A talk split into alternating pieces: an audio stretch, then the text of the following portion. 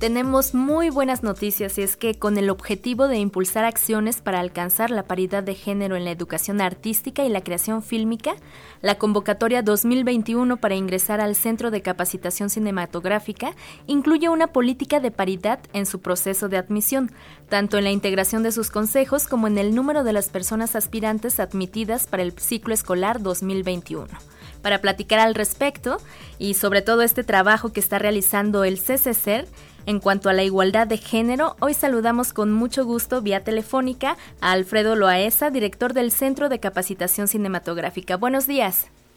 Buenos días, Elda. Muchas gracias. Gracias por el espacio en su programa.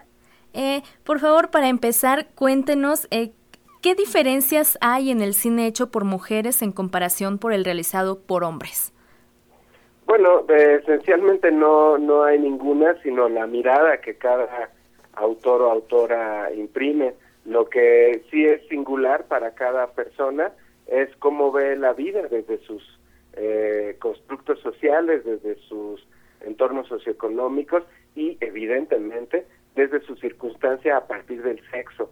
Eh, es una eh, circunstancia que ha sido de alguna manera construida a lo largo de nuestra historia como humanidad para allanar esencialmente el camino en favor de los hombres y por lo tanto eh, las, las mujeres eh, tienen que enfrentar más barreras para llegar al mismo lugar. Es un poco la analogía entre un camino pavimentado y una terracería. Eh, en ese sentido te hace ver la vida diferente, sin duda.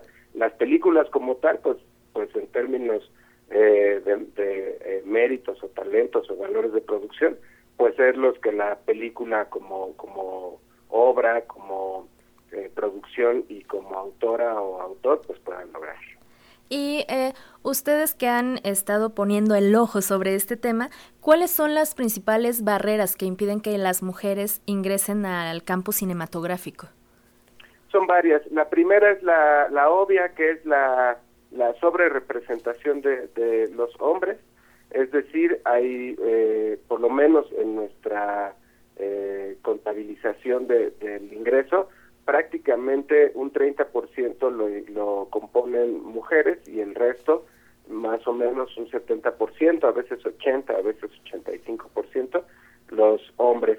Y eh, pensamos que, que esa representación o sobre representación se extiende a los distintos momentos de la cadena de valor de creación de una obra cinematográfica, porque pues evidentemente es más sencillo al haber más de alguien, es más sencillo eh, iniciar su trayectoria profesional, participar en festivales, ganar premios, simple y sencillamente porque hay más disponibilidad en ese sentido.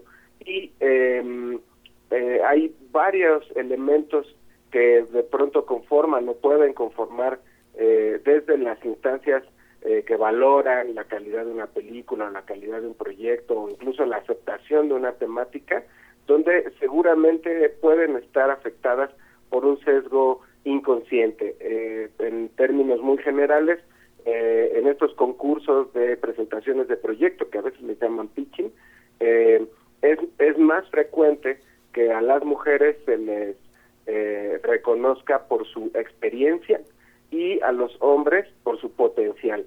Eso quiere decir que tienen cosas distintas para demostrar y de pronto puede llegar un hombre sin experiencia pero con mayor eh, seguridad y, y, eso le facilita el camino y en cambio eh, alguien, una mujer que viene, digamos, cuesta arriba donde además de, de eh, tener que presentar de manera impecable el proyecto se le valora a partir de la experiencia que tiene, eh, en general dificulta estas estas participaciones o se valoran desde distintos lugares por distintas razones no es que las personas seamos malas de origen es que hemos construido una serie de, de mm, eh, factores que van insertándose en ese sesgo inconsciente y en este sentido el cine siempre va a estar representado por cómo se ve el mundo a partir de las visiones de quienes lo hacen y entonces pues yo les puedo decir que, que para mí es imposible percibir el mundo desde el lugar de, otra persona que tiene otra dificultad y, de pronto las películas me enseñan a, o me muestran esa mirada. Entonces, Eh, pensamos que en el mundo del cine alguien tiene que romper esa inercia en algún punto que ayude a reducir el desequilibrio de esta sobrerepresentación. Y precisamente, Alfredo, ¿cómo se traducirá esta paridad de género en el CCC? ¿Significa que sin importar tanto el número de aciertos, por ejemplo, en el examen de admisión, se tratará de que ingresen eh, la misma cantidad de hombres y de mujeres? ¿O qué significa esta paridad en términos, paridad en términos prácticos? Hay que dejar claro, antes de los términos prácticos, que hay un conjunto de acciones afirmativas que ayudan a una paridad de género. No es un asunto cuantitativo, es un asunto de visibilidad. Eh, en, estos, en este sentido, hay un montón de acciones que hemos realizado. Una de ellas es el Comité de Igualdad de Género, que estará próximo a conformarse en, quizás a finales de agosto. por otro lado, estamos desarrollando protocolos de atención para violencia de género. Estamos monitoreando, bueno, hasta antes de la pandemia estábamos monitoreando eh, dinámicas en las clases y en los rodajes para eh, que hubiera un trato eh, bueno para todas las personas, libre de violencia, igualitario, ¿no? Eh, y esta, este asunto de, de meditamos mucho cómo echar a andar esta estrategia. el lugar se lo tienen que ganar las personas, a nadie se le va a otorgar un lugar nada más por su existencia. Lo que es un hecho es que hay un, una disponibilidad igual para hombres y para mujeres que tendrán que cumplir como en cualquier examen de admisión con los aciertos y pues llegarán o no en ese sentido. Eh, cada una de las etapas, más o menos el, el, el CCC recibe a 500 aspirantes, se ingresan 15, naturalmente el número de aspirantes mujeres es mucho menor. Hemos realizado campañas de visibilización como nuestras eh, transmisiones especiales con cineastas, que se llama Las Cineastas, y estos diálogos con eh, alguien con una trayectoria más amplia y con una debutante conversan sobre lo que implica estudiar y hacer cine. Así que este tema de cómo operar la paridad forma parte de un conjunto de acciones que de manera integral esperemos tengan una mayor representación y contamos con que eh, los frutos de esto se van a percibir en las demás etapas de la cadena de valor de una obra cinematográfica entonces, eh, para empezar, tenemos un primer indicador de cuántas mujeres aplicarán esta, convocatoria que fue presentada el 30 de junio y eh, esperemos que, que aumente con las acciones que hemos estado realizando y una vez que las generaciones estén conformadas de esa manera, estoy seguro que las cineastas van a poder colaborar con otras cineastas, van a poder acceder a los espacios que son para esas personas, no es que alguien se los esté regalando, sino que los tienen que tomar. Lo que tienen que saber es que están ahí, que eso es algo que muchos de nosotros, especialmente los hombres, eh, ni siquiera somos conscientes de que hay un montón de lugares disponibles para nosotros simplemente por nuestra condición de existir. Entonces, eh, esperemos que esta visibilización vaya a traducirse en más películas, hechas por mujeres en festivales, más premios, más mujeres insertas en la industria audiovisual de manera profesional y mayor facilidad. Es difícil para cualquier persona, hombre o mujer, eh, es difícil hacer una película. Eh, insisto, lo que eh, queremos es que las condiciones del camino que recorren las y los debutantes sean iguales y, y, y de, de, cualquier manera las personas van a poder acceder a esos lugares con su trabajo, con su esfuerzo, con su hambre de hacer cine y incluso el talento no es necesariamente un factor determinante, el talento lo que hace es que facilita el trabajo, pero un cineasta talentoso que no trabaja no es para nada o difícilmente va a, acceder a concretar sus proyectos. Y eso creo que eh, se suma esta condición transversal donde en todas las esferas eh, se han vivido desventajas por supuesto en un mundo ideal pues no deberían existir, no debería existir la determinación explícita de una de una eh, eh, visibilización igual de, lugares para las personas, pero como no se está haciendo y no se está autorregulando, pues alguien tiene que romper la inercia y hemos decidido que la educación es una etapa primordial para poder romper estos sesgos eh, inconscientes.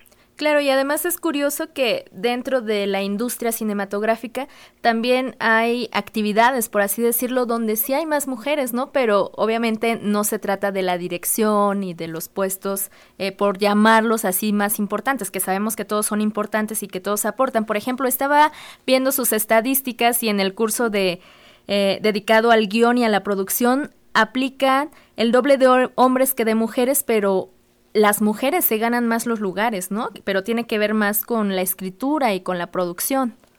Así es, que, que forma parte, insisto, de una transformación integral de cómo vemos hacer cine, porque también el guion y la producción pues se hacen en función del autor, ¿no? Entonces, eh, toda vez que el autor eh, es hay más hombres, pues eh, estas ideas de que estén representadas por más mujeres en guion producción, por un lado es un acceso, eh, digamos, conveniente, pues, para que más mujeres lleguen a esa eh, preparación profesional, pero por otro lado habla de cómo seguimos eh, haciendo las cosas en función de, de, que los hombres sean los jefes, ¿no? Entonces, también implica poner esta, esta disponibilidad de mitad y mitad, eh, también implica que nos replanteemos todos cómo trabajamos en el arte y en el y en las digamos en las colaboraciones colectivas no también estamos procurando insisto eh, tener actividades mm, eh, respetuosas libres de violencia eh, transformar estas digamos sensaciones de de que todo se tiene que ganar por la fuerza o a la mala no y forma parte de un montón de violencias que de pronto tenemos integradas y que nos toma tiempo comprender y desprogramar.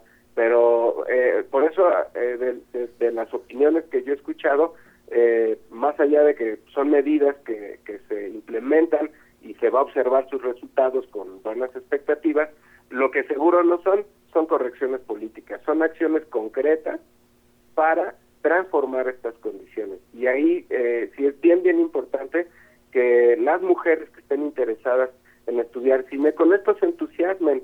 Es también bien frecuente que un hombre luego ni cumple los requisitos o ve una convocatoria igual se avienta porque pues confía en su seguridad y me consta que, mujeres que quieren acceder a becas, a convocatorias, a premios, a concursos, revisan los requisitos y si sienten que no cumplen con alguno, no aplican.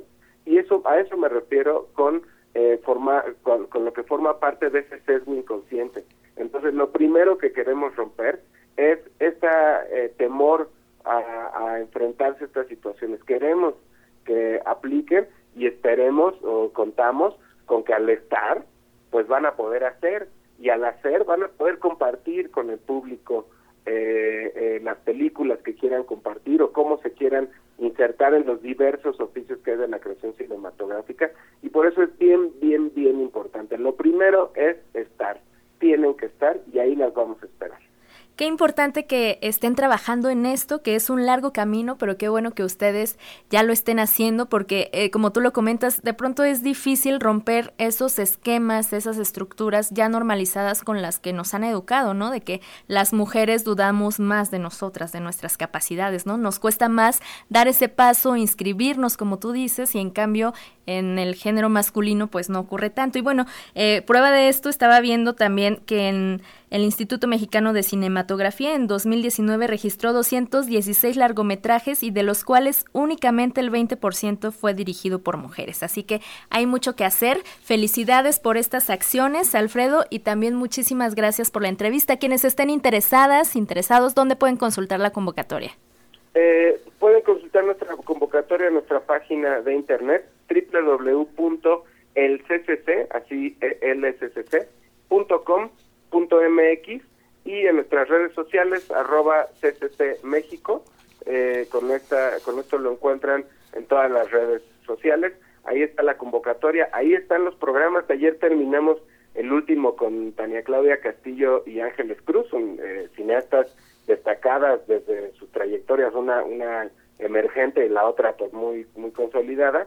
Eh, y yo creo que al escucharlas eh, eh, uno puede ser mucho más empático de cómo se ve eh, la vida como artista o como creadora y, y de verdad esperamos que, que se avienten, que se quiten todas esas programaciones sociales, que se quiten estos sesgos o engaños de que no se necesitan estas situaciones porque los números hablan y, y hay que hacer una ruptura de manera afirmativa, no de manera eh, autorregulada, a ver si un día el clima está para que sí lo hagamos, ¿no? Es algo que alguien tiene que detener y, y son las mujeres que, insisto, es estando y haciendo y bueno, el CCC las está esperando. Muchísimas gracias, Alfredo Loaesa, director del Centro de Capacitación Cinematográfica. Gracias, Ela, gracias por el tiempo y gracias a Radio Educación.